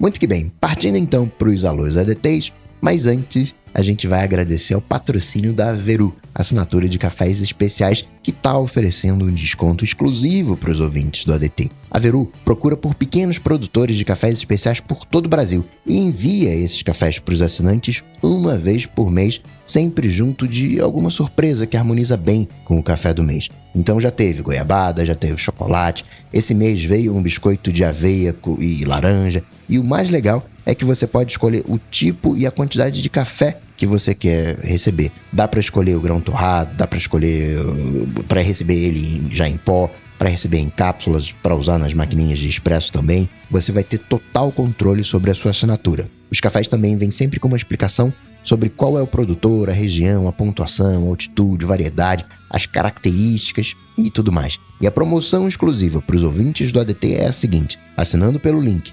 veru.café ADT, V-E-R-O-O, com dois O's mesmo, ponto café barra ADT, você ganha 15 reais de desconto no seu primeiro pedido. Com esse desconto, é praticamente impossível você pagar tão pouco por um café tão bom, recebendo em casa ainda por cima. Então acessa lá veru.café/adt e faz a sua assinatura. Você vai ver como vai ser legal receber todo mês um café gostoso em casa para ir aprendendo sobre os diferentes tipos de café e ficando chato com isso, igual a gente. Mais uma vez, para você não esquecer, veru.café/adt para ganhar 15 reais de desconto no primeiro mês de assinatura. Muito obrigado a Veru pelo patrocínio de mais esse episódio do ADT. Valeu! Valeu! Valeu. Hashtag AlôADT. Se você tá caindo de paraquedas nesse episódio e não sabe o que é o hashtag AlôADT, você vai lá no Twitter, coloca a hashtag AlôADT. Não precisa nos marcar, não precisa colocar o arroba AlôADT, só colocar a hashtag AlôADT que já cai aqui na nossa pauta e foi exatamente isso que o Pedro Derby fez, dizendo Repararam que o iPod finalmente sumiu do site da Apple? Ele já tinha rebaixado para fora do menu principal, estava dentro do Music. Agora o Music está dentro do, de exclusivo Apple, né? Parte de, de serviços. E sumiu de vez, né? O, o iPod. Não tinha reparado e fiquei um pouco triste. É o fim natural de uma era, mas assim fala, poxa, que, que coisa, né? Sabe que eu tava. É, esses dias eu tava num lugar que fala assim: Ah, pessoal, pra quem perdeu um iPod, ele tá aqui na recepção. Eu falei, nossa, quem perdeu um iPod? Que ano estou, né? Que curioso, as pessoas até hoje usando ainda. Mas é, né? Fim de uma era. Realmente. Mas é verdade, é a morte, né, do, do iPod é uma coisa que, que dá um, uma sensaçãozinha, assim, uma tristeza, né, de leve. É, em, embora os produtos que nós temos hoje em dia são, né, muito mais avançados do que os iPods, ainda tem o iPod Touch aí no mercado, mas eu me pego pensando bastante. Eu não sei se acontece isso, vocês fazem esse exercício também, talvez seja uma mania mental, de repente. Eu fico Uhum. imaginando produtos como os iPods de antigamente no contexto atual. Então, sei lá, eu fico imaginando um iPod Shuffle com o Apple Music Voice. Que você fica escutando lá, um iPod Nano com Apple Music, que você faz streaming lá, né? Porque é um contexto totalmente diferente hoje em dia e esses produtos não existem mais. Então, eu gosto de viajar nessas ideias. Eu tinha um iPod Shuffle, naquele. O, que era um. parecia um, um cubinho de gelo, mas é, fechado na sua parte de cima. Era pequenininho, pequenininho. Que tinha um pedestal, que era o fone de ouvido, né? Tinha um encaixe do fone de ouvido, que era por ali que ele recarregava e você transferia as músicas. Eu achava sensacional aquilo, né? Caramba, né? O, pino de, de, de som, né? Entre aspas, com energia, transferindo as músicas, né? Eu achava mó, mó legal. E como né, mudou hoje, né? Como é né, sem fio, né? Até a própria recarga, né? Como a coisa vai mudando. Eu fico imaginando eu correndo lá com o meu, meu iPod e falando, ah, próxima música, toca essa, toca aquela outra. Ia ser divertido. É? E o iPod, o iPod Touch, que é o único que é vendido hoje, eu acho que eu, eu dei uma espiada aqui, acho não, tô com certeza que é o produto mais antigo vendido pela. Tirando, sei lá, o cabo de 30 pinos que você compra se você quiser, mas é de produto mesmo, né? É o mais antigo. Eu tava vendo aqui ó, o histórico de atualização. Ele foi atualizado a última vez em 2019, em maio, ele tava numa cadência de a cada dois anos ser atualizado. Então ele foi atualizado em julho de 2015, depois julho de 2017, depois maio de 2019. Então nesse ano, teoricamente, ele seria atualizado e não foi, né? Acho que vai ser isso aí. Tem o processador A10 Fusion, vai até 256 de espaço, que também não é uma coisa muito gigantesca, mas se é pra ser música ou. ou... É que o iPod não é só pra ser música, né? Só- ele é, é um não telefone, né? O telefone só que menos, tipo iPad só que menos, que foi semana passada. Então, mas ainda assim, acho que tendo passado essa janela de dois anos, né? Acho que é é o maior intervalo que ele passou já sem ser atualizado. Enquanto gravamos aqui 905 dias, eu acho que essa demoção dele pra, pra parte de outros quase ali do site da Apple significa que em breve a gente vai ter um episódio aqui do ADT falando sobre o que, que o fim do iPod significa para a Apple de Tim Cook, né? Ou alguma coisa assim. É verdade. Falando de iPod, eu lembrei que eu ganhei o iPod no palito. Lembram Nossa! dessa? Você ganhou? Ganhei, era um iPod- Shuffle, né? Que legal. Eu, eu lembro que eu ficava comprando picolé e, e torcendo pra ganhar, mas eu não ganhei não. Você roubou o meu iPod. Agora, o Rubens Padovese quer um fone de ouvido sem fio de longo alcance. A irmã dele faz hipismo, né, e tem ah, as aulas pelo Skype. Mas o Kubamali e o SB200 2505WT10 da Philips. Nossa. Às vezes perdem conexão com o iPhone 8 dela e no fim da pista, né? E precisam ser fones pequenos porque ela usa um capacete. Olha, Olha. eu não sei, eu não conheço muitos fones de ouvido com alcance enorme assim, mas o que eu recomendaria se seria um famigerado AirPods da vida, e aí você colocar, em vez de deixar o iPhone longe, né, o seu celular longe, você coloca aquelas braçadeiras, né, que aí ele fica preso no seu corpo e não, não dá BO nenhum.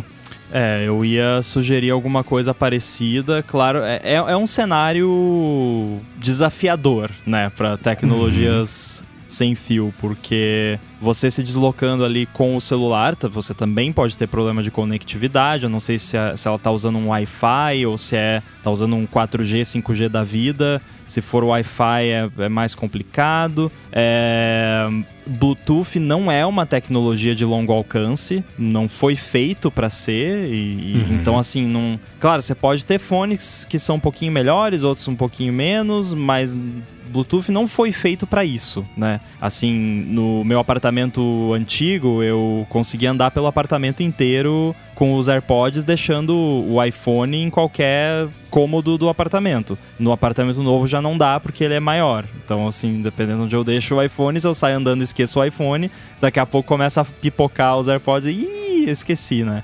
É, Então, assim, o- o- dos fones de ouvido Bluetooth que eu já usei, os AirPods são os que me mo- se mostraram ter um melhor alcance no meu caso de uso. Então eu não sei se existe talvez algum outro tipo que. ma- Mas mesmo assim também eu não, não, não posso falar, tipo, ah, pega os AirPods que vai funcionar, porque é um cenário muito complicado. E tem a questão do capacete também, né? Que material é esse capacete? Geralmente capacete é, é compósito, né? Ou fibra de vidro, alguma coisa assim, mas se tiver metal ali na, na área do capacete que fica perto da, das suas orelhas, isso também pode afetar. Capacete é pra segurança, né? Imagina você tá com fone de ouvido dentro do capacete, cai, aí bate a cabeça, o fone de ouvido do- entra no, no- no- no ouvido, né? Tem, Nossa. Que horror. tem esses zelos. Não, sim, é segurança, né? Tem que ter esses zelos. É, Agora, o, o Rambo, de nós quatro, sem qualquer sombra de dúvida, é o maior especialista em Bluetooth aqui, então me tire uma dúvida, Rambo.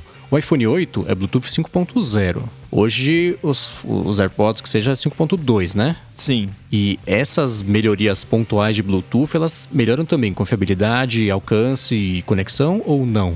São outros tipos de melhorias. É, na prática não melhora, não. É, porque o, o- a onda de rádio que tá trafegando na- pelas antenas é, é equivalente, digamos assim. né? Não é exatamente a mesma coisa, mas assim, não muda a ponto de mudar o alcance físico da parada. Muda protocolo, confiabilidade da transmissão, retransmissão, qualidade de áudio, essas coisas, mas a, a confiabilidade em termos de alcance bruto de até onde as ondas conseguem chegar, isso não. Tá. É, eu dei uma espiada aqui no- no- nos fones que ele, ele comentou, né? Esse, essa sopa de letrinhas da, da, da Philips e esse Cuba Mari, e eles são exatamente o, o padrão de fone de ouvido Bluetooth pequenininho que você espeta ali na orelha e, pronto. né? Ele fica ali é, acoplado ali e beleza. Então, eu acho que todos eles esbarram nos limites físicos do Bluetooth, né? Não tem nenhuma opção que tenha mais alcance do que é permitido pela física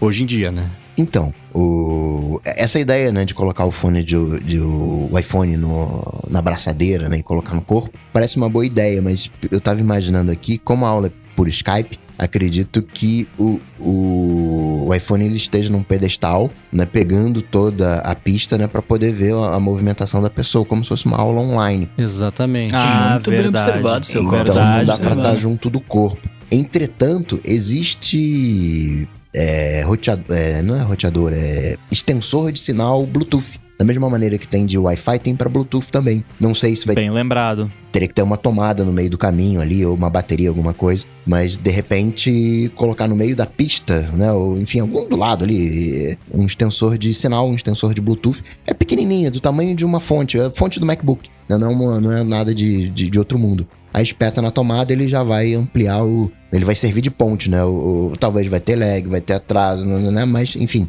o áudio vai conseguir chegar até o final da, da, da pista, provavelmente. né? Vai até o, o extensor e do extensor até o, o fone de ouvido. Eu achei um aqui pesquisando rapidinho por 399 reais. É, parece um roteador Wi-Fi a parada. Deve mais ser bem barato que um parrudo. bom fone. É. Só, né, tem que ver até que ponto isso funciona. Nunca usei, até fiquei com vontade de comprar aqui pra fazer uns testes, né? Porque como é, é a minha área, né?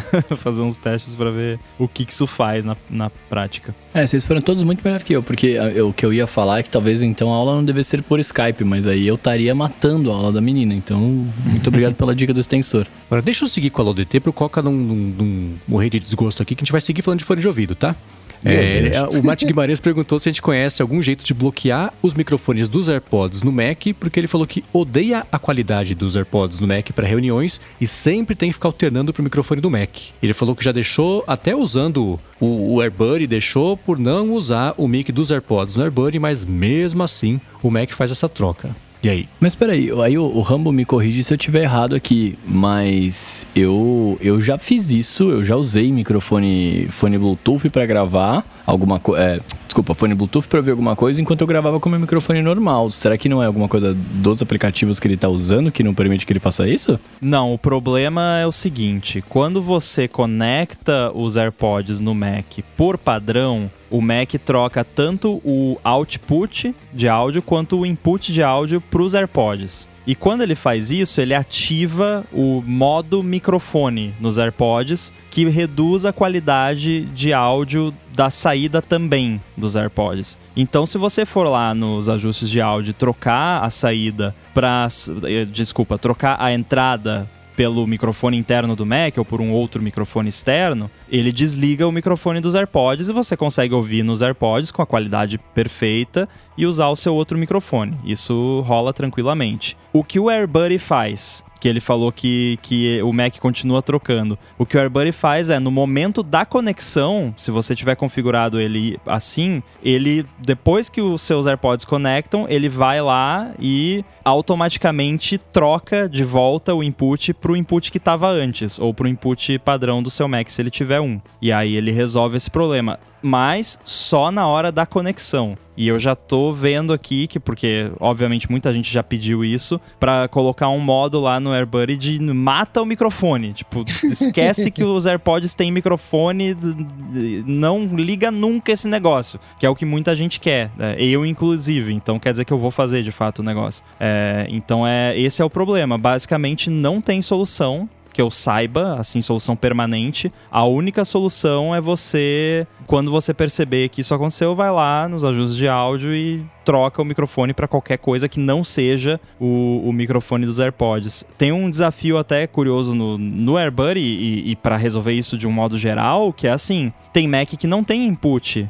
embutido. O meu Mac Mini, por exemplo, não tem. Ele não, não tem um microfone interno. Então, se você pega um Mac Mini que tá sem AirPods conectados, ele não tem nenhum input. E isso é um desafio que eu tenho no AirBuddy, inclusive, que é assim, para que input eu troco, sendo se, se só tenho os AirPods? Não tem, não tem opção. Porque até onde eu pesquisei e, e fiz de tudo aqui, não tem como eu falar para os AirPods, ó, desliga o microfone. Ponto. Não tem. É, não, não consegui descobrir uma forma de fazer isso. Então o que eu tô desenvolvendo para uma futura versão do AirBuddy é que ele vai criar um input de áudio virtual tipo dev null, sabe? Que é- não, não faz nada, mas só pra ter lá uma âncora pra se segurar, pra s- segurar fora dos AirPods. Então a resposta é não tem resposta e atualiza o AirBuddy daqui a um tempo. Tem é, dois aplicativos, Sound Source e Sound Control. Sound Source da Amoeba, a Rogue Amoeba. Rogue onde Amoeba. Você, onde você consegue especificar para cada aplicativo a fonte de áudio. Então você poderia, digamos, no Zoom, dizer, ó, Zoom sempre usa o, o, o microfone do, do Mac. Então isso é mó legal, porque ainda que os, o microfone do, dos AirPods estejam ativos, ele vai usar o do Mac. Eu uso isso para em alguns cenários. Eu tenho, uh, eu tenho o, o, microfone, eu tenho o alto-falante do Mac, eu tenho o alto-falante também no meu monitor, que dá uma ambiência maior, né? Assim, preenche melhor o, o som. Então, às vezes eu brinco um pouco com isso para ter os dois sons juntos. Então, fica a dica também do Sound Source Sound Control para listar os aplicativos e nesses aplicativos fixar a saída de áudio, a entrada de áudio, na verdade, para o microfone do Mac. Boa. E por último, para finalizar, o Felipe Macedo tá perguntando se a gente usa ou tem alguma dica de algum atalho ou aplicativo para converter Word e Excel em PDF no iPhone. Então, eu não. Excel, eu nunca mexi muito nesse tipo de assim, mexendo no Excel no iPhone para converter em PDF, talvez seja aquelas planilhas que são muito mais largas ou muito mais altas e que no PC, no, no Mac, enfim, no computador, desktop ou laptop, você consegue definir melhor a área de, de impressão, né? Você fala, isso aqui é uma página, se vira, né? É, o que eu fiz nas poucas vezes em que eu mexi com PDF profissionalmente é você vai dar o comando de imprimir e a partir de lá você consegue salvar ele, exportar ou, ou, compartilhar como um PDF. Eu só não sei o controle no Excel especificamente que você tem sobre esse output, mas o Word é, ele vai fazer as páginas normal ali como a gente está tá acostumado. Mas vocês conhecem de, de, Excel alguma coisa mais específica? Eu acho que é só salvar como PDF, não é isso? É, eu, eu não tenho não, não tenho grande expertise em Excel, mas uma das coisas mais magníficas que o Mac tem é essa coisa de imprimir como PDF. Uhum. Né, eu tenho Sim. o Command P, que abre o diálogo de PDF, e eu configurei né, que tem essa opção no Mac para o, o salvar em PDF para um atalho Command P. Então, se eu faço Command P, Command P, ele já gera um PDF para mim. Ah, boa. Então, é, é uma, é uma benção isso. Então, para mim, a galera fala de PDF, às vezes eu vejo assim, a galera se torturando como PDF. Então, para mim, PDF é no Mac, né? Command P, Command P. Mas no iPhone é também, você não tem o Command P, mas para mim é imprimir e largar como PDF. Ah, no iPhone, se você estiver usando o aplicativo do Excel mesmo, na hora que você vai exportar o arquivo, né, você clica nos três pontinhos ali no canto superior direito da sua tela, você pode enviar uma cópia ou exportar né, o arquivo. Quando você manda exportar, ele já aparece uma opção de PDF para você ali. Aí, aí, aí, aí, aí. Ó, e no Shortcuts tem uma action também, Make PDF. É. Não sei que tipo de input ele aceita, mas imagino que você cuspir ali um arquivo para dentro desse, dessa ação, ele vai fazer o melhor que ele puder transformar aquilo num PDF. Opção não falta, então. Muito que bem. Deixa eu agradecer aos apoiadores que nos apoiam lá em apoia.se barra área de transferência e picpay.me barra área de transferência, aos patrocinadores, Nuvem Shop, Linode, Veru, agradecer a todas também avaliações que vocês fazem lá na plataforma preferida de podcast com vocês, nos estrelando, ajudando a divulgar o podcast, ao Edu, que faz essa mágica acontecer já há 250 e tantos episódios. Obrigado, Edu.